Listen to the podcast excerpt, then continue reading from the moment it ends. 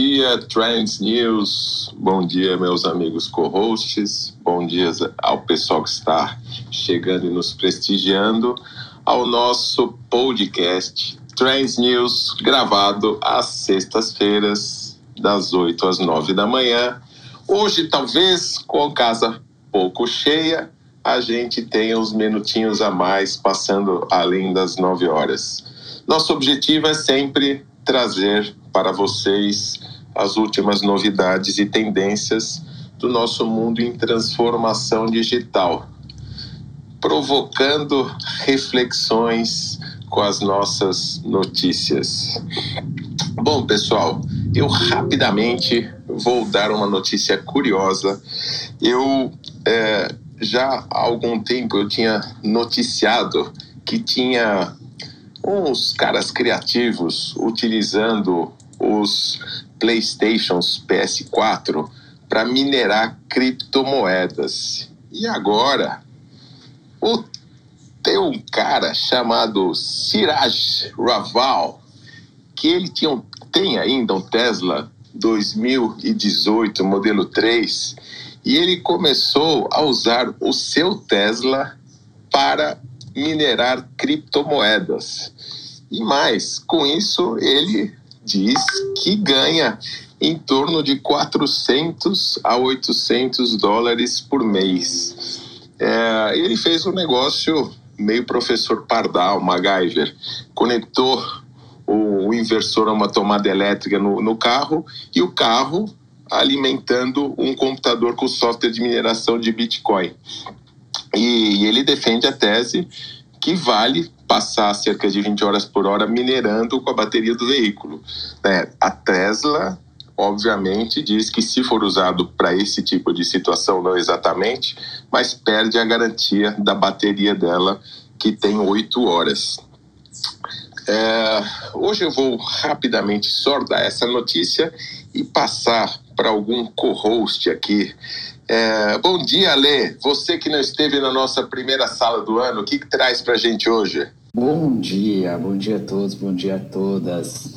Primeiro, hoje é o meu primeiro do ano, né? Então já estou super feliz. É, acho que algumas pessoas aqui estavam de férias, eu estava de férias, não acompanhei muita coisa. A gente tenta, a gente tenta desconectar as coisas, das coisas, né? Então, eu vou trazer a notícia da, da Elizabeth Holmes, né? Acho que muita gente aí deve ter acompanhado mas ela, ela foi fundadora da, da, da, da Teranos e foi muito falado dela no início, né, de 2010, é, por ela ser jovem, construiu essa startup que, que virou um unicórnio, só que depois começou né, a mostrar que talvez fosse uma fraude, e isso começou a aparecer cada vez mais, até chegar realmente a mostrar que tudo que ela estava construindo aí era uma fraude. Ah, foi então né, de, de, uma pessoa jovem de construir um unicórnio para falência e virou tudo.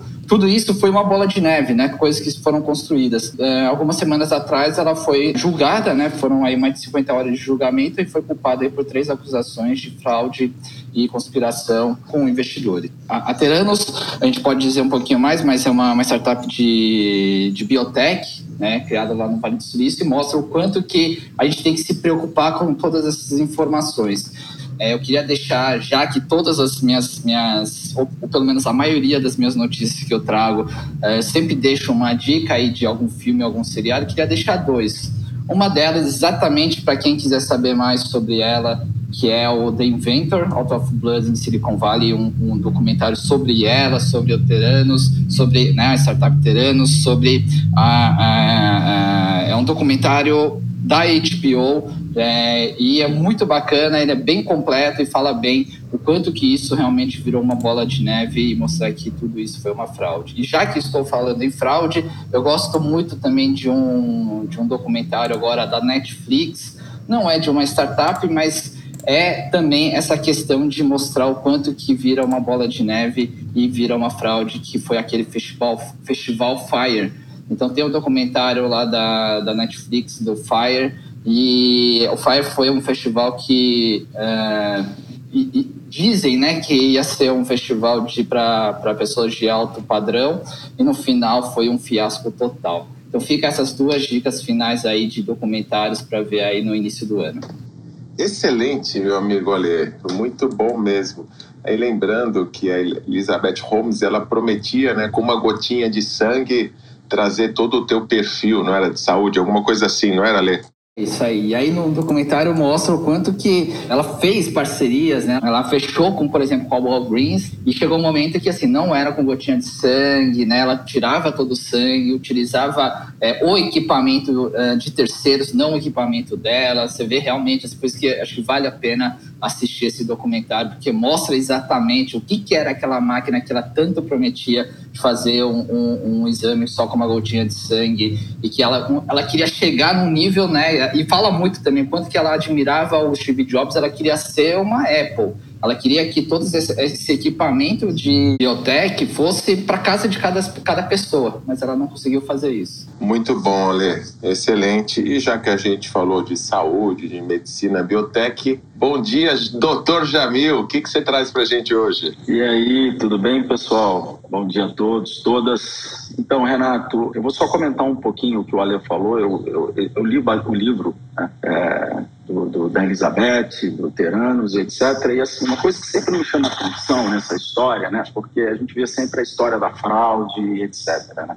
Mas ninguém chega a um unicórnio sendo fraude, tá? Então, assim, eu acho que tem um pouco aí também, ali, de grandes especulações do mundo de venture capital e por aí vai, você entendeu? E assim, é, sempre fica um bode expiatório no final, que infelizmente foi a Elizabeth, que pode ter sido ali é, iludida, né? O, o, livro é um pouco pior, porque a, as questões também tinha relacionamento pessoal dentro e etc. Mas, assim, ninguém chega a unicórnio sendo fraude. Isso aí, com certeza, tem dedo de muita gente envolvido e sempre acorda história para o mais, o mais fraco, né? Não dá para você brigar com grandes corporações. Esse é um ponto de vista só que eu uma opinião pessoal minha em relação ao assunto. Bem, o que eu queria dizer, Renato, primeiro, vou falar uma notícia muito rápida. A gente tem agora um novo surto no Brasil. A Anvisa confirmou o terceiro caso de, uma, de um fungo chamado Cândida Cândida auros. Só para vocês saberem, é, agora é, esse caso foi no hospital lá em Recife, foi isolado mais um paciente, o, o segundo foi na Bahia, e essa, esse fungo ele não tem tratamento, não há uma cura para ele. Então, você acaba tendo uma septicemia grave e muitas vezes acaba morrendo. Né? E é lógico, infecção por fungo, geralmente são pacientes debilitados, hospitalizados, com catéteres e etc. Né? Então, assim, tem um, alguns estudiosos que falam que a próxima pandemia vai ser de fungo, pessoal, tá? Então, acho que a Jana está aí, conhece fungo muito melhor do que eu, porque o fungo transita entre a, a planta, né, Jana, e, e, e o organismo é, infeccioso humano, né? Então, assim, acho que, Renato, era isso que eu queria trazer porque realmente eu fico preocupado com isso, esses micro-organismos superpoderosos que não têm um tratamento e por aí vai, né, cara? Enfim, basicamente é isso, Renato. Não vou falar muito hoje não, porque a sala tá cheia também. Um abraço, obrigado aí pelo Show, Jamil. Depois a gente vai fazendo aquele bate-bola dentro do possível aqui, dando as nossas contribuições em cima das notícias dos colegas. Aí você mencionou a Jana, mas antes dela, vou chamar a nossa musa do Clubhouse, que talvez tenha algum assunto conectado com o seu. Bom dia, Aninha. Oi, gente. Bom dia, Charlane, Gui, Rafa, Jamil, Ale, Jana, Felipe. Saudade de todos vocês. Bom dia pro pessoal que está embaixo. Vamos lá. Eu, eu ia trazer uma notícia, eu vou trazer uma notícia, mas eu queria embarcar ela dentro de um contextinho um pouco maior. É o seguinte. Saiu o relatório do Fórum Econômico Mundial de 2022. Ele foi publicado essa semana. Então, essa série, o que ela faz? Ela acompanha a percepção de riscos globais entre especialistas e líderes mundiais em negócios, governo e na sociedade civil e ele examina o risco, é, os riscos sistêmicos em cinco categorias: econômico, ambiental, geopolítico, social e tecnológico. E aí o que, que eles fizeram? Eles dividiram os riscos em três riscos de dimensão social, que é, é, problemas de coesão social, crises de subsistência, deterioração da saúde mental. Depois dividiram sim, os riscos ambientais em três grandes blocos, que é clima extremo, falha de ação climática e perda de biodiversidade. E depois categorizam os riscos geopolíticos e de segurança cibernética entre os destaques. E aí o que acontece? Esse relatório está muito interessante, eu tenho em PDF, eu vou disponibilizar, Renato, lá para o grupo para você dividir, mas se você olhar algumas notícias de tendências que a gente tem na área de segurança é, e na área de saúde, é, é para a gente é, perceber que esse relatório ele é sério e ele é, embasado e a gente já está vivenciando, experienciando o que está nesse relatório em termos práticos e objetivos. Então, na área de segurança cibernética, por exemplo, eu sei que o Charles e o Ney falam bastante disso com até mais propriedade, mas eu achei notável um ataque de ransomware que desligou as portas automáticas de uma prisão é, americana no estado do Novo México. O ataque, na verdade, ele foi a todo o sistema é, é, organizacional do condado, do que se chama condado de Bernardino, que é o mais populoso do Novo México, e, e através desse ataque, os dados do governo local foram é, indisponibilizados e todo o sistema da prisão do Novo México ficou offline. O que, que isso trouxe? Foi possível desativar câmeras de segurança e o mecanismo de abertura e fechamento das portas das prisões. Então, assim, os detidos tiveram que ser mantidos em confinamento, remotamente se desabilitou esse sistema prisional. Então, junto com o ataque que ocorreu ano passado a, a uma parte da central de distribuição elétrica e de petróleo americano, está me mostrando que, que os ataques de ransomware são, sim, é, os ataques cibernéticos são, são algo que a gente tem que tomar muito cuidado, ficar com o olho muito esperto, porque vieram para ficar. Então, está indiretamente dentro desse relatório. E a outra notícia é a que fala dos problemas que a gente está tendo relativos à pandemia. Foi motivo de piada dentro do grupo, é, o Guilherme deu risada, o Renato também. Mas, gente, um dos efeitos da Covid-19 que está sendo estudado hoje no mundo, e homens prestem atenção, é a diminuição do pênis masculino em até 4 centímetros por causa do ataque que a COVID, que a, que a COVID dá ao sistema vascular geral. Então, assim, mais um motivo para a Almarada se vacinar e isso está, assim, dentro das preocupações e da pauta de quem estuda é, as complicações que a gente vai enfrentar e sequelas a longo prazo é, da, da Covid, né, e de outras doenças. Então, assim, é, todo qualquer input do relatório econômico mundial, a gente pode é, observar efeitos práticos e objetivos na vida da gente. Em relação aos extremos climáticos que deveriam estar na pauta de todo mundo, é só olhar para o sul do Brasil. A gente está vivendo uma onda de calor de cidades do sul do Brasil estão chegando a bater temperaturas de quase 50 graus. E esse é considerado o terceiro verão mais extremo da série histórica que a gente tem desde o começo. Então, assim, tá aí uma, um trabalho sério e três consequências práticas e objetivas é, daquilo que é apontado como coisas a se ficar de olho, problemas é, sistêmicos e graves que a gente tem que trabalhar nessa próxima temporada aí como, como coletividade. É isso. Excelente, Ana. Aviso as mulheres para os seus companheiros e também aqueles que têm os companheiros que têm os companheiros, né, para incentivar a campanha de vacinação. Eu vi até que em Quebec aumentou em 400% a taxa de vacinação porque só vacinados poderiam comprar álcool e, e drogas. então eu acho que é sempre, às vezes por caminhos tortuosos a gente chega onde a gente quer chegar, né? Excelente, Aninha. É possível mais que os negacionistas é, continuem nessa linha, gente. Não pode beber, não pode fumar maconha. E eu perdão pela expressão chula, o pau encolhe, meu, corre para vacinar. e tem mais aquela, né? Pô, quando a Pfizer lançou o azulzinho, ninguém ficou olhando os efeitos colaterais. Agora fala que a vacina tem, né, Ninha? Pois é, gente, é isso. Então, assim, oh. eventos climáticos extremos, ataques de ransomware e consequências da Covid, tudo dentro do relatório, é, que pode ser correlações que podem ser extraídas dentro desse reporte é, de, de, dos, dos, riscos sistêmicos globais. Passo para você, Renato. Muito bem, Charles, acho que você quer fazer algum comentário. É, eu ia comentar só que saiu na imprensa aí que agora até o Donald Trump está pedindo para as pessoas se vacinarem. Então, de fato, o meteoro chegou, agora está todo mundo olhando para cima, então bora se vacinar, galera. Além disso, é interessante, uh, a Ana falou de uma das sequelas, né? Mas eu tenho visto aí várias pessoas falando que perderam o olfato, o paladar, mesmo pós-Covid, não conseguiram recuperar. Então, existem sequelas. E as pessoas, às vezes, só estão preocupadas com o período de internação, coisa do tipo, mas existem sequelas que a vida de, das, de certas pessoas nunca mais vai ser normal pós-Covid, né? Então, essa questão da vacina, eu penso que é uma puta de uma ignorância qualquer pessoa falar contra a vacina, sabe? Desde a invenção da vacina, a gente sabe para que ela foi inventada e o quanto ela salvou a humanidade de pestes enormes, né? Então, hoje, com todo o conhecimento humano, não faz sentido alguém falar qualquer coisa contra a vacina ou dizer que não vai tomar, porque isso é um extremo egoísmo, é algo onde a pessoa só está pensando em si mesmo. A vacina não é para você, a vacina é para a sociedade, a vacina é um bem comum. Né? É para é para evitar com que a coisa se espalhe né? e, e eliminar o vírus de vez. Né? Assim como a gente eliminou de, outros vírus no passado. Né? Então, eu vejo isso como um absurdo. Renato, sobre aquele carro Tesla lá que você falou, eu diria que o tempo do cara, né, somado com o que ele gasta de energia para gerar aqueles bitcoins, talvez vai bater ali mais pertinho. Se ele cobrar pelo tempo dele que ele gasta com essas porcarias, mais isso, etc e tal, não vai pagar o que ele recebe de Bitcoin. Então tem certas coisas assim que é só feita para profissionais, certo? Você precisa de ter uma usina de geração de bitcoins e, e não um computadorzinho ou um carro que vai gerar bitcoin. Tá? Então esse é, esse é um outro ponto aí.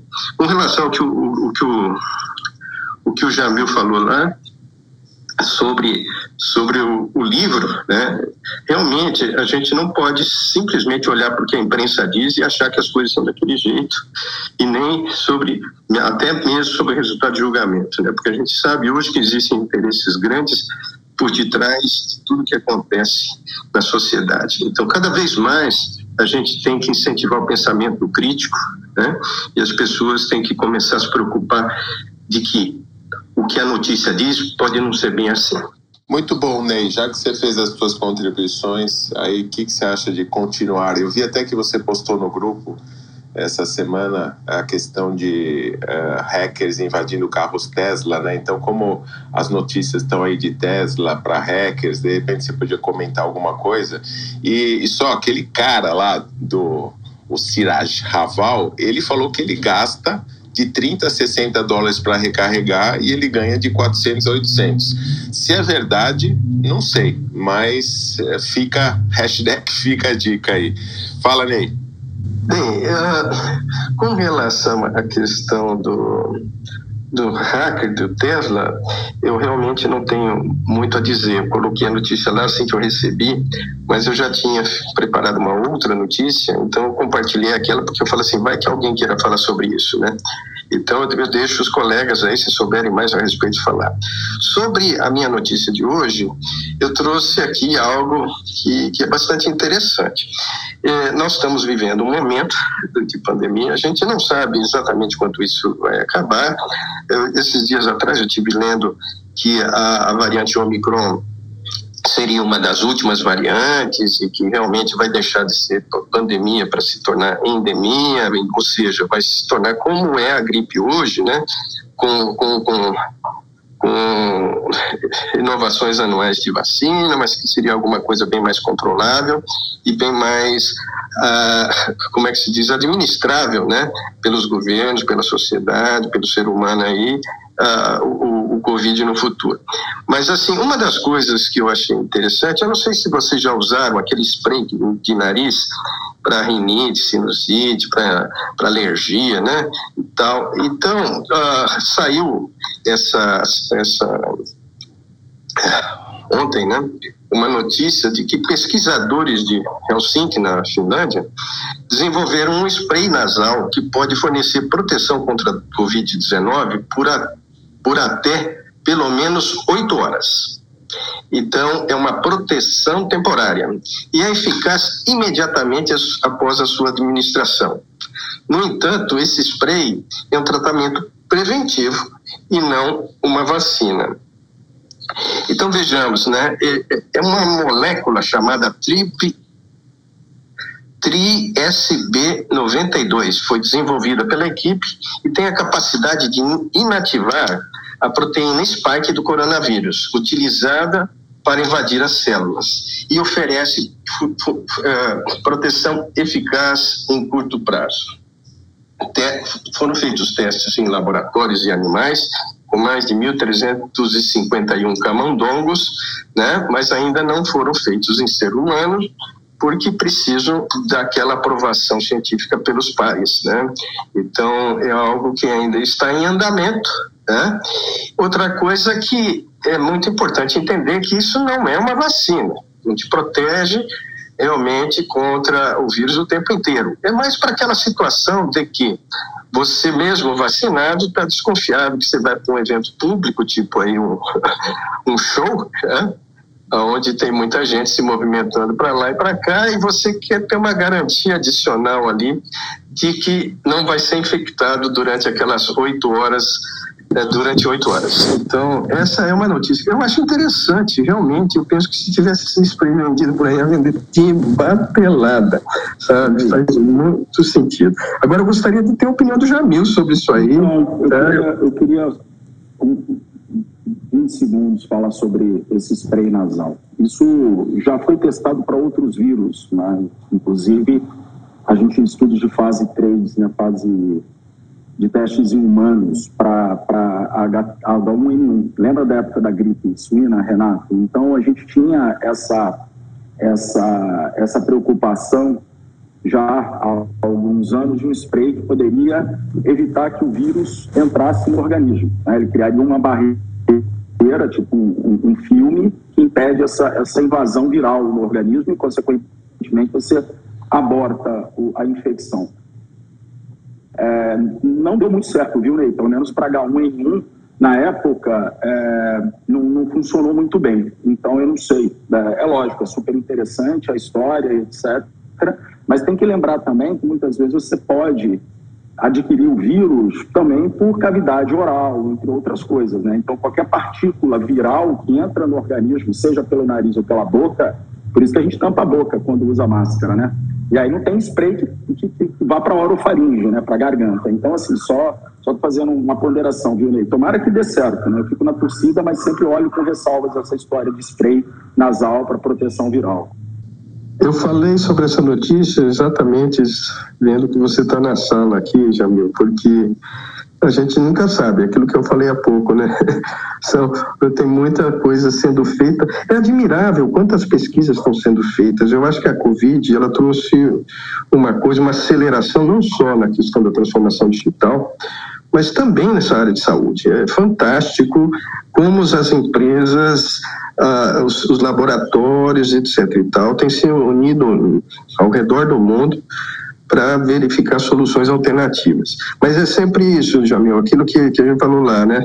Alguém pintar aí com uma solução porque diz que é muito barato e altamente fabricável, eu não sei das quantas, os concorrentes não vão gostar nada disso, não. Os grandes laboratórios vão querer vender e ganhar dinheiro. Como que pode ser um concorrente aí vendendo alguma coisa baratinha? Não, e resolve? Não, não pode ser assim. Então... Muito bom, Ney. Agora eu tinha mencionado a Jana. O que, que você traz para a gente hoje, Jana? Falar dos fungos do Jamil, o que, que você pode comentar e vamos em frente. Bom dia, pessoal. Bom estar aqui de novo. Também não pude estar na sala da semana passada, mas tudo bem. Bom, estava aqui refletindo né, nesses assuntos de Covid, vacina, superfungos, que coisa, né, gente? Parece que dois anos depois a gente.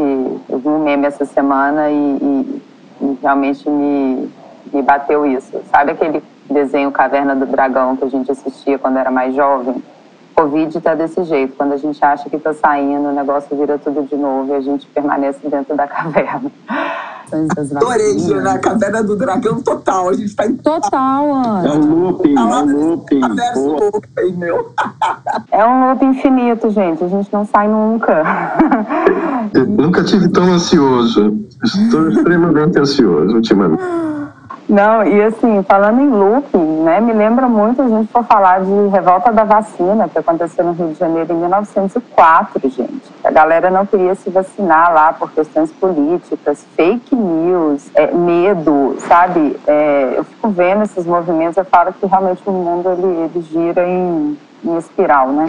Acaba voltando às vezes ao mesmo ponto. É, e aí, conectando o que o Jamil falou, a questão dos fungos, é, a não vacinação, ela leva realmente a um, uma possibilidade de variantes e, e aumento de resistência desses micro-organismos muito maior. Quando a gente fala de fungo, é, Jamil tem razão, fungo é algo realmente muito perigoso. Na agricultura, quando a gente vê disseminação de doenças fúngicas na agricultura, é algo extremamente difícil de lidar porque fungo é um bicho, bicho entre aspas, complicado. No caso humano, ele, ele coexiste conosco né, em vários ambientes aí do nosso, do nosso corpo e uma queda de imunidade já favorece toda essa expressão. Então, é, é, a gente tem que estar de olho nisso mesmo. O que eu trouxe hoje, trazendo agora para a minha área, né, na parte de, de inovação em, em agricultura e, e, área de alimentos, produção de alimentos, início de ano é sempre uma boa época de listas, né, de tendências aí. Então, eu vou trazer uma lista de tendências interessantes para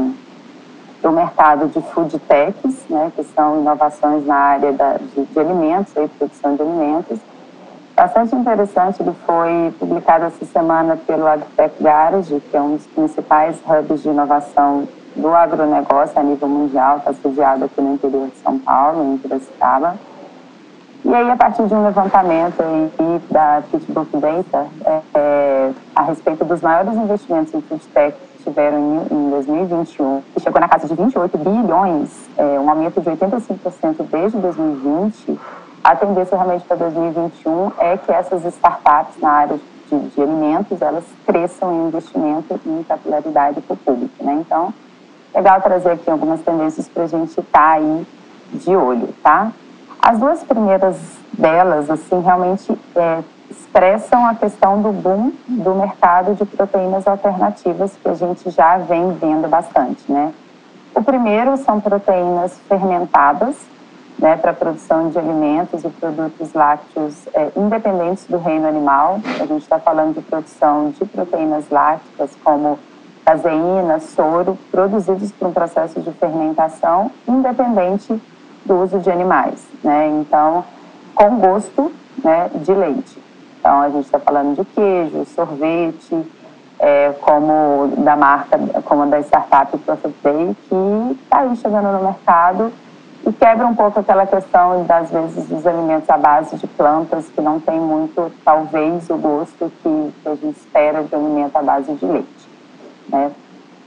a segunda é, tem a ver com proteínas alternativas também que a gente já vem vendo que é o salto né de proteínas à base de vegetal e animal né é, a base vegetal a gente já vê bastante aí, como a Beyond Meat, Impossible Food nos Estados Unidos, a Fazenda do Futuro no Brasil, que são aí os, as carnes à base de plantas, né? carnes entre aspas. Mas também me chama a atenção para estarmos com o radar ligado para a produção de carne em laboratório, a gente já trouxe aqui algumas vezes esse tema. Hoje ele ainda está aprovado em termos regulatórios só em Singapura, Porém, o próprio governo dos Estados Unidos está é, tá destinando um incentivo de 10 milhões para estabelecer em 2022 o Instituto Nacional de Agricultura Celular no país. Então, realmente é algo que a gente vai ver acontecer e crescer é, em escala. Terceiro, iniciativas contra o desperdício de alimentos. Eu já trouxe aqui também algumas vezes que aproximadamente um terço da produção agrícola mundial para produção de alimentos é, é desperdiçada. Né? Isso representa é, cerca de 10% da emissão de gases de efeito estufa no mundo. Se o desperdício de alimento fosse um país, ele seria o terceiro do mundo de empregada de carbono. Né? Então, é algo sério, com tanta gente passando fome. E é, esse estudo fala também que é, enorme o potencial dessas startups estarem impactando nessa área de, de redução do desperdício de alimentos. Né? Então, a gente já vê iniciativas como pequenos sachês que são colocados aí nas gôndolas de, de frutas e verduras que é, liberam hormônios, é, liberam, na verdade, princípios que neutralizam hormônios de amadurecimento dos alimentos, ou nanopelículas protetoras que aumentam o tempo de, de prateleira de frutas e verduras, ou até startups também como a Too Good To Go, que é, aproxima produtores e comerciantes que possuem produtos próximos da data de validade e consumidores que estão dispostos a adquirir esses produtos por valores mais em conta. É, a quarta tendência seria deliveries com uma pegada mais sustentável, então, startups relacionadas à entrega de produtos ou com foco em pequenos produtores e comércio local, ou foco realmente em alimentos frescos e não processados, fazendo uso muitas vezes de assim, modos de transporte que não têm uma pegada de carbono alta, como é o caso da entrega de deliveries né, de comida por bicicleta, como é o foco da startup Gorilas. Né? A gente vai ver aí um movimento nesse sentido. E, por fim, a tendência dos meal kits, ou kits de refeição, que é onde os clientes eles recebem em casa, por assinatura, kits de ingredientes em pequenas porções e instruções com passo a passo para preparar as próprias refeições. Algo que vem crescendo, essa parte de ser algo prático, acessível, saudável, principalmente em tempos de, de pandemia, né? Foi um modelo pioneiro que se destacou nos Estados Unidos com a Blue Apron, mas no Brasil também a gente está vendo, por exemplo, a Up crescer bastante, com um aporte aí da casa de 32 milhões em 2021. Então, em resumo, é isso. Proteínas alternativas no leite, produtos lácteos por meio de fermentação, proteínas alternativas para substituição é, de, de, produtos carnes, né, de carne à base de animal, iniciativa como desperdício de alimentos, deliveries com uma pegada mais sustentável e kits de refeição. É isso aí, pessoal. É, sempre a Jana escolhe a dedo, traz um super conteúdo e de maneira muito objetiva. Muito show. E só complementando, né, Jana? Você falou dessas questões desses projetos relacionados à alimentação, a delivery. É, eu já há dois anos estou envolvido em uma startup brasileira que chama Meus Menus, que tem como objetivo justamente transformar a vida das famílias com alimentação saudável, escolhendo menus eles chegando diretamente na sua casa para você preparar com apoio de chefs de maneira remota. Muito bom, muito obrigado. E aí, da Jana, eu vou para o meu querido Felipe, que voltou para o nosso Trends com muita honra este ano. O que, você traz para hoje, Felipe?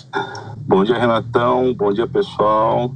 Pô, sempre um, um prazer estar aqui com esse time de, de peso. Hoje, casa cheia, né? Muito legal, muito bacana. Hoje trouxe mais uma notícia do, do da Uber, né?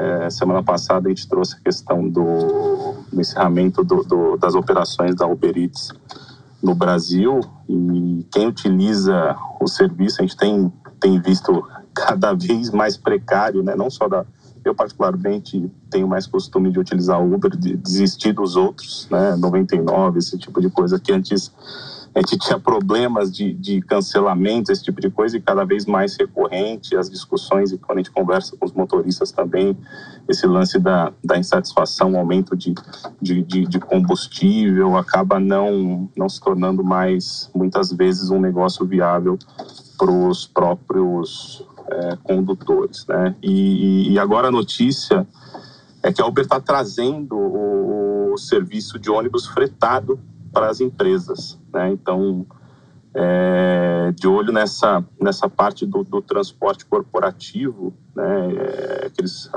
trouxeram o nome de Uber Shuttle para as empresas, que tem capacidade aí para acomodar entre 10 e 50 pessoas dentro do veículo. Né? Então, é, é, a partir do serviço, então as empresas conseguem fazer o gerenciamento da, da, das viagens dos fretados, logicamente com um serviço de inteligência do, do, do, do Uber para não, não, não, ter necessariamente que, que ter o, o, o, fretamento próprio, único, né? Da, um ônibus cheio para toda para todos os funcionários. Então, é a novidade que está vindo aí. Em 2018, quando eu estive lá no, no Web Summit em, em Portugal, já tinha bastante discussão disso. Inclusive, tem algumas tecnologias de, de, de, de shuttles autônomos, né? É, utilizados em portas de, de, de, estádios e internos dentro de, de, de, corporações também. A gente sabe que isso aí vai demorar muito, até por questões de legislação, esse tipo de coisa, mas acaba acaba sendo aí uma novidade para o corporativo e vamos ver como que se vai seguir essa linha atual de, de cancelamento, assim, de insatisfação, se o sistema vai rodar ou não de forma efetiva, mas eu acho que acaba sendo uma, uma oportunidade, até uma facilidade para as empresas, considerando que, que as pessoas não moram no, no, numa mesma região e com certeza é, a gente sabe que é uma complexidade fazer essa parte logística de colaboradores. Né? Então, um exemplo disso, a, a Uber já está fechando a parceria com a Toyota, né? A Toyota que tem, tem planta ali na região de Sorocaba, para fazer esse, esse transporte, de, de do, principalmente dos colaboradores que, que moram na capital, né, na Grande São Paulo, uh, esse trecho né, entre, entre capital e, e, e região de Sorocaba, para otimização mesmo do, do processo. Então, essa é minha minha notícia de hoje. Não vou, não vou estender também para poder passar para os colegas aqui. Valeu, pessoal. Tamo junto. Excelente, Felipe. E eu, eu sou um heavy user dos aplicativos também para a parte de logística aí. E, e, realmente existe, você falou a questão de Uber 99, não depende, não, a gente não é patrocinado por ninguém deles aí, é, mas existem uns momentos de desequilíbrio realmente na relação entre a empresa que está organizando, a dona do aplicativo, os motoristas e nós consumidores. Né? Tem a questão de alta de gasolina. Então teve um momento aí que foi muito ruim de você não poder, a quantidade de cancelamentos era enorme porque o motorista olhando o lado dele não compensava, não fechava a conta. É, e tanto que muitos motoristas foram banidos. Mas tem outro lado também, segundo o que consta aí, os motoristas de táxi também, o preço da bandeirada não sobe há muitos anos. É, e eu mesmo passei a usar muito mais táxi pelos aplicativos e algumas questões aí de pegar fi, é, corredor de ônibus, esse tipo de coisa. É, e eu acho muito legal essa. Você comentou a questão do, do Uber, do fretado, né? Lembrando que a Uber também está se posicionando como os drones aéreos para transporte de pessoas, né? Está fazendo é, pesquisas ou apoiando pesquisadores para fazer, já é, projetando L pontos para esses drones, né? Para transporte. Então é importantíssimo ter empresas como essa liderando essas transformações digitais. Exato, acho que até esse ponto do, do, dos drones, né? Tinha tinha previsão de que o ano passado para esse ano teria o Brasil seria um dos primeiros países a testarem um modelo de drone. Né? Acabou ficando na promessa, acabou não se, se, se, se concretizando, mas a gente espera, é, o que a gente percebe é que é, essas empresas estão precisando rever de fato os modelos né, de, de, de negócio, porque você tem ali uma dependência, né, para quem é, antes a gente começou, teve muita gente que deixou de ter carro realmente para utilizar serviço de aplicativo, voltou atrás. Né? É, a, gente, a gente vê muitos casos, muitos amigos que, que, que voltaram atrás, precisaram é, de fato comprar um carro porque acabou é, um modelo que era para salvar acabou inviabilizando e, e, e, e deu um passo para trás. A gente espera que essa convergência aconteça de fato né, entre aéreo, é, terrestre, é, coletivo, enfim, que venha para facilitar a vida, nossa vida, a vida das pessoas de uma forma geral. E também a questão do, do tráfego, né, que a gente sabe que as grandes cidades, isso aí é um, não deixou de ser um caos e, e, e, e que, que, que, venham modais que, que ajudem na, na solução, a tecnologia possa de fato auxiliar para resolver esse problema. Muito bom, Felipe. É só o último comentário, né? Que não dá para o Brasil ser early adopter numa solução dessa, porque a questão de regulamentação aqui é muito complicado, né? A gente tem lá o nosso movimento Brasil 5.0, né? Que a gente está trabalhando com o governo é, e com os outros atores dos ecossistemas para trazer a transformação digital para o nosso país mas a gente sabe que é muito difícil a questão de regulamentação. Então, tanto a questão do 5G que está por aí, todas as prefeituras têm que mudar a lei municipal para abrigar a antena. Então, não é alguma coisa fácil. Exatamente. Mas vamos em frente, né? Muito bem. Gui, bom dia, feliz ano novo. O que, que você traz para a gente hoje? Opa, tudo bom, Renato? Muito bom estar aqui com vocês. Eu falo sobre educação, mas também sobre cidadania. E você tocou num ponto aí de, de né, da, da, comunidade 5G e, e, falar com, com o governo sobre como ir né, nessa transformação digital. E essa semana o governo de São Paulo anunciou dois aplicativos. Um que é, é da Polícia Militar, um 90 SP, e outro que é, é para os bombeiros bombeiros, uh, que é simplesmente bombeiros, uh, eh, SP, e tanto para Android como para iPhone.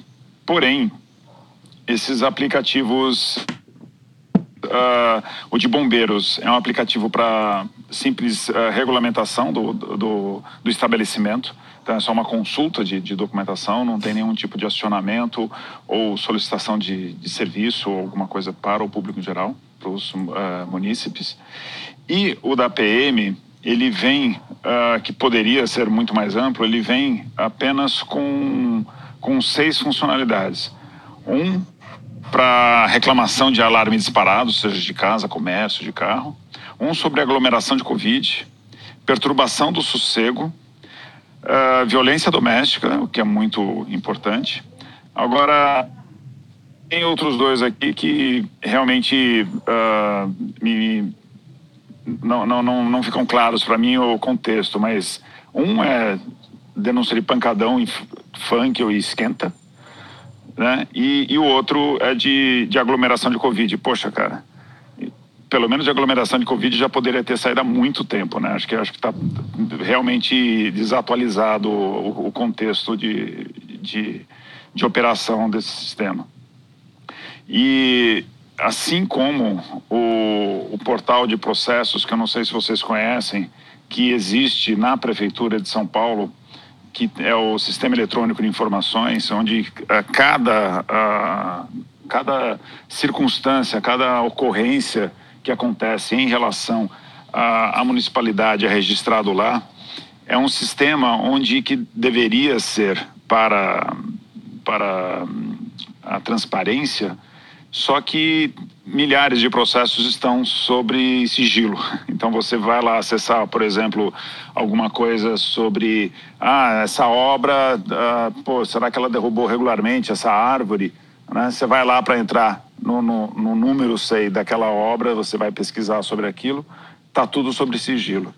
Então, são sistemas que deveriam uh, favorecer a transformação digital, só que ainda estão com o pensamento e a funcionalidade de, de, de antes disso, né? traz sinais de burocracia. Bom, uh, aconteceu uh, na semana passada uma premiação muito legal uh, lá em Brasília para a Verena Pacola, de apenas 22 anos. cara, ela é estudante de medicina, mas ela, utilizando um aplicativo uh, chamado Astrométrica da NASA, ela, com dados oferecidos para um, um, um, telescópio do Havaí, ela descobriu 25 uh, asteroides que não eram conhecidos até então. E um deles, não olhem para cima, está se aproximando da Terra. Então, uh, o que chama atenção aqui, o que é muito legal desse programa, né, colaborativo de análise né, de cada quadrante da, da, do espaço, onde você tem que ficar prestando atenção se um ponto está se movendo ou não, e é assim que se descobre, se descobre o movimento de um asteroide. Uh, o mais legal aqui é que essa menina, ela com quatro anos, ela ganhou um, um microscópio da madrinha. E, e ela tinha então já desde pequena essa, esse hábito né, de ficar olhando coisas pequenas e ficar prestando atenção nessas coisas pequenas. E que, no caso do microscópio, a levou para a medicina. Mas com uh, o atraso do estudo na, durante a pandemia, que ela não, não pôde né, fazer a, a, a, a faculdade, ficou tudo parado e tal, ela descobriu esse aplicativo e se interessou em fazer a colaboração. Agora, por quê? Porque ela já tinha essa, esse repertório né, de, de análise e de, de interesse por coisas, por detalhes, e, e num caso microscópio, microscópico, uh, passando por um caso que é microscópico, mas na imensidão do sistema solar. Então, eu acho isso incrível e é um, é um puta de um exemplo, mas que mostra que realmente a gente tem uh, que fomentar o, o repertório para justamente a gente colher a criatividade que vai ajudar no, no, no, no, em toda a nossa resolução de problemas e, e inovação e uso da, da, da, de toda a transformação que a gente uh, tem conseguido fazer, mas precisa de toda a sociedade para realizar e seguir em conjunto. Então, é, é essa a, a, notícia que eu trago e com bastante, é, bastante é, esperança que as pessoas consigam é, estudar no lifelong learning e, e, conseguir superar as dificuldades que a gente tem e, e fazer com que todos alcancem um novo nível, não só alguns. Excelente, Gui. Fala, Ney. Aqui cabe os pais presentes ou amigos de pais, tios, avós, né? É, conhecidos de crianças que possam incentivá-las de alguma forma, dando algum tipo de brinquedo para essas crianças que induzem a pesquisa científica, que induzem a engenharia, aos trabalhos manuais, que permitam que as crianças, desde pequeno, tenham aquilo que se chama curiosidade, porque diz que o melhor que um professor pode colocar no coração é, de, um, de um estudante é a vontade de aprender. E nesse caso, vai além disso, porque não é só né, eu aprender, é o vivenciar. E os talentos né, dessas crianças são desenvolvidos nesse, nesse período. Quanto mais cedo, é melhor para desenvolver determinados tipos de, de talentos no futuro. E às vezes através de brinquedos. Sabe, assim como jogos hoje educam, e cada vez mais a gente tem visto até jogos corporativos, e, e aí estamos vendo aí até as tendências do metaverso, né, que, que tem outras notícias aí, eu acho que hoje não é o dia para falar disso, porque tem muito para falar desse assunto. Mas a, a questão da educação é fundamental. Cada vez mais a gente tem que incentivar a educação lá de pequenininho, para quando chegar na faculdade, na universidade, já não precisar mais de terceiro estar educando, o cara consiga se desenvolver por si só, com autonomia. Hoje tem muita informação por aí. O que falta é vontade, e para essa vontade tem que ser colocada lá no coração. Foi justamente isso que me incentivou a entrar na área de educação e abrir a Explore. A Cara, Explore é exatamente aquele... isso. Eu, eu gostaria de dar um pitaquinho nisso, galera. Eu estou entrando em reunião. É, mas esse tema que o Guilherme me trouxe é muito caro ao coração, porque a gente está falando de uma menina é é, que desde pequena, digamos assim, ou desde o seu nascedouro, incentivada a desenvolver um olhar 360, multidisciplinar. Ela é uma polímata, né? Então é um tema muito caro ao meu coração. Mas o que eu acho mais interessante é que eu li a matéria que o Gui mandou e eu li também a, os depoimentos e declarações dela. E o que acontece? Essa menina foi criada num sistema de valoração e recompensa do feminino que vai muito mais além do eu te amo porque você existe ou porque você é bela ou porque você é fofinha e legal, que é muita mensagem subliminar que principalmente as meninas recebem desde cedo, né? Ela sempre foi valorada é, pela mãe e pela avó que a criaram em outros âmbitos, em outros aspectos. Então, o reforço ao estereótipo feminino da menininha legal, da menininha boazinha, da coleguinha companheira, no caso dela foi substituído por, pelo reconhecimento de uma mente poderosa, independente da questão de gênero dela. E muitas, muitos e muitas de nós replicamos isso em nossas meninas. Nós as criamos para serem legais, companheiras, afetuosas e não para serem necessariamente mentes poderosas e espertas, porque isso não era muito esperado de uma mulher.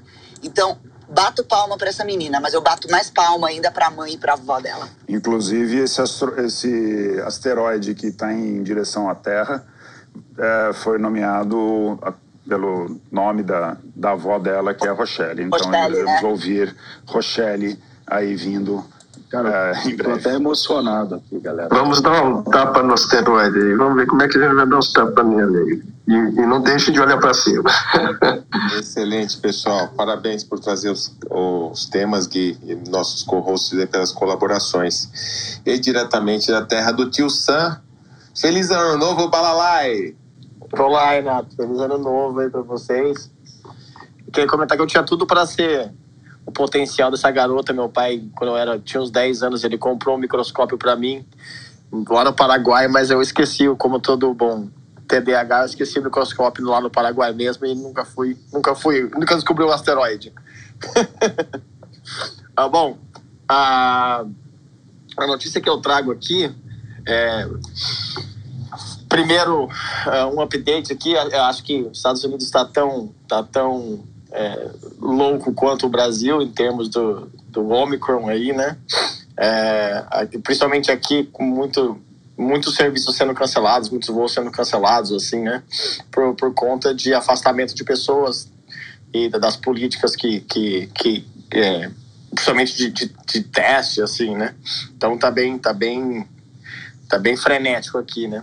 Mas, uh, ao mesmo tempo, uh, essa semana, terminou ontem, né? Foi do dia 10 ao dia 13, uh, o JP Morgan Healthcare Conference. Para quem se interessa por, por saúde, é, essa é a principal conferência onde, onde todas as empresas de saúde, assim, é, vamos dizer é, as farmas, as empresas de medtech, elas acabam apresentando o que, que elas entendem para o próximo ano e, e, a maioria dos, dos deals dos, de, de, de merge and acquisition acabam sendo anunciados lá, né?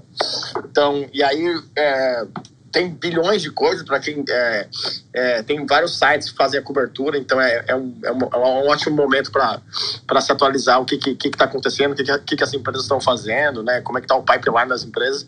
Mas teve um deal que foi anunciado lá que eu acho que é bem legal para trazer para cá. É, não sei é, quem usa aí é, no Brasil ou, ou se, é, se é bastante adotado, tem um aplicativo que chama Headspace, né, é, que aqui nos Estados Unidos é um aplicativo muito grande, que é um aplicativo de saúde mental, que começou como aqueles aplicativos de, de, de sono, né, de, de, e hoje é um dos maiores aplicativos de, de, de saúde mental geral.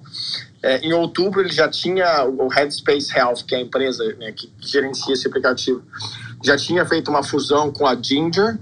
A Ginger é uma empresa de é também um aplicativo mais de é, é, é, saúde mental também, mas via texto, né? É, então, cada vez mais, não só... E aí o Jamil é o meu, meu, meu guru aqui de telemedicina e de, e de, e de digital health também. É, cada vez mais, principalmente a pandemia, isso se expandiu, várias empresas adotando. Por exemplo, eu conheço várias empresas do setor de saúde que é, pro, elas promovem internamente e até, e até elas, elas dão é, é, licenças, né, elas pagam licenças do, do, do, do próprio Headspace para os funcionários durante a pandemia. E, e para você ter ideia do tamanho do deal, né? O que seria um aplicativo de saúde mental pequeno, uh, o merge entre o Ginger e o Headspace é, de, de, é uma empresa de 3 bilhões de dólares, que já foi isso em outubro, e agora eles anunciaram a aquisição do Siena, que é uma, também é uma empresa de, de, de, de CBT, né, de Cognitive uh, Therapy, uh, que vai ampliar ainda mais o, o, o ele, só a Siena tem mais tem quase 100 milhões de usuários e para você vocês terem ideia do tamanho que essa empresa está ficando né, e, e, quanto que a adoção é, de, de, de aplicativos para a saúde mental principalmente por conta da pandemia eles cobrem quase que 2 mil é, planos de saúde diferentes, não operadores de saúde, mas planos, né? Então, é, quase vários planos de saúde aqui já pagam, por isso já reembolsam esse aplicativo, não, não é só você que paga, né? E, cara, é, tá ficando, cada vez maior isso, e se for pegar o próprio exemplo, quase todas, a, a própria, o, Amazon Health, né? É, já tem é, é, os seus setores de, de de vamos dizer assim, de, de, de mental health é, digital ou telemental health como uma coisa extremamente estabelecida. Então, acho que, para mim, uma das principais notícias do, do JP Morgan Conference é sair só de notícias de ah, a empresa tal lançou molécula tal ou a empresa tal está com, com tal tratamento para uma das principais deals que aconteceu foi de um, de um, de um aplicativo de digital health, que não era tão tradicional assim. Ô, Palalai, muito obrigado mesmo. Excelentes contribuições. É legal ter, ter gente aí de fora do Brasil podendo trazer um pouquinho de uma visão externa do que está acontecendo. E por mais globalizado que a gente seja, nada melhor do que estar tá vivendo a cultura aí do país, né, Balalai? E, e, vamos lá, né? Como vamos fechar a sala de hoje com calma, se precisar de mais alguns minutinhos. É, como vocês sabem, né? Tem aquele procedimento tradicional.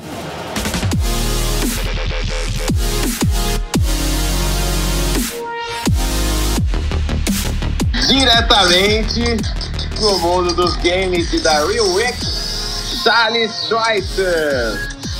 Fecha a sala hoje, meu amigo. Bom dia, Renato. Bom dia, meus amigos co-hosts e a todo mundo que está aqui na plateia. Hoje um pouquinho rouco depois de fazer parte aí do painel da Rio Innovation Week, onde falamos sobre tecnologias emergentes e buscando me recuperar agora para o painel de sábado, onde vou falar sobre ambidestria corporativa no palco da Sai do Papel.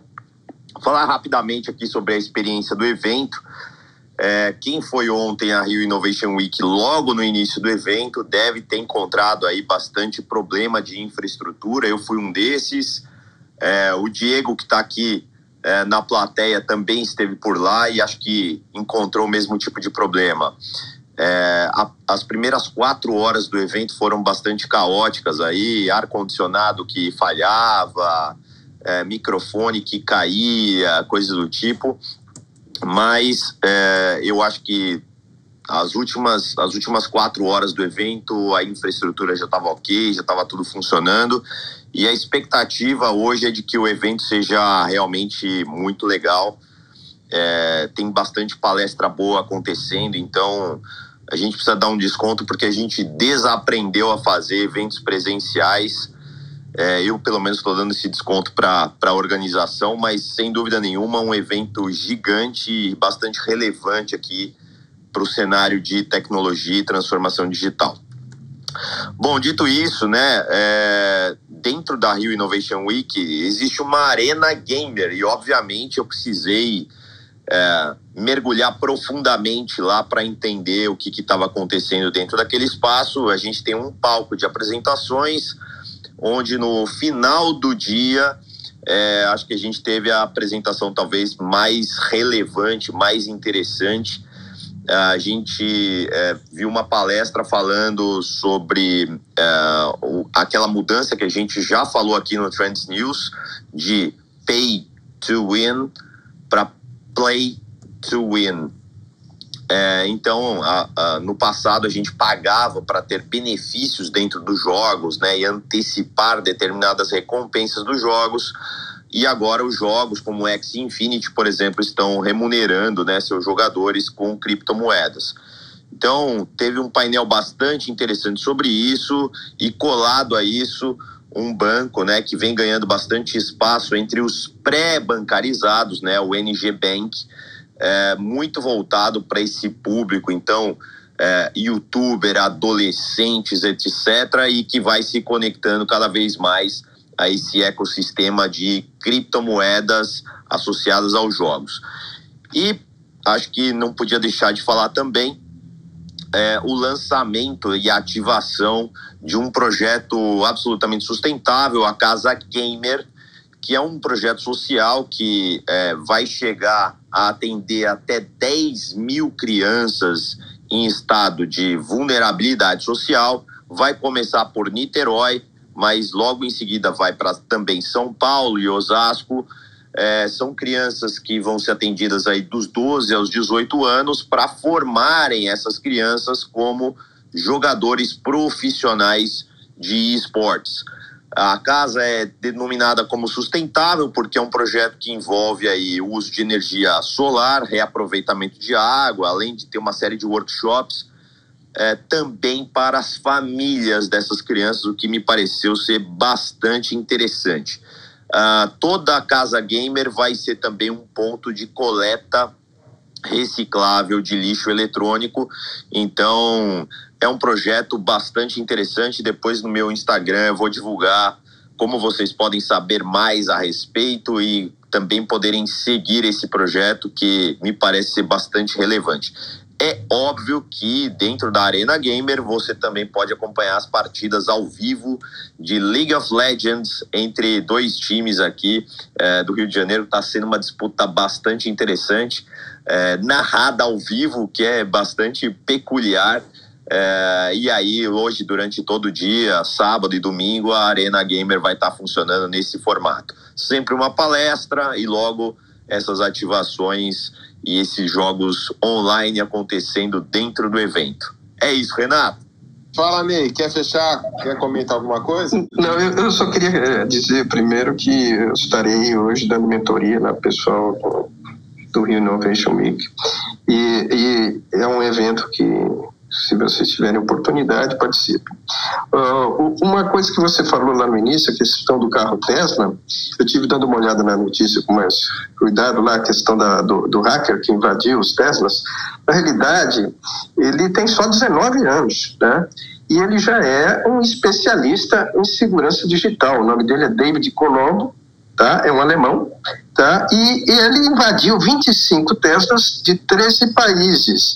Na realidade, ele não é um hacker do mal, ele invadiu para fazer testes, né? Ele divulgou que o maior problema da falha não é do fabricante, mas dos, usuários, dos donos dos veículos que não, que não seguem as devidas precauções com esses veículos que podem ser é, acessados remotamente, né? Então, uma das coisas interessantes é que ele conseguiu entrar lá, né, e, e nas funções do carro, como faróis, partida, central multimídia, e ele poderia ele consulta o GPS do carro, ele sabe se o motorista está presente ou não, quer dizer, uma série de coisas que poderia ser usada é, por, por, bandidos, né, por hackers do mal, aí os crackers que eles chamam, né, que que poderiam estar usando essas, essas questões aí do, do, do dos, dos Teslas, né?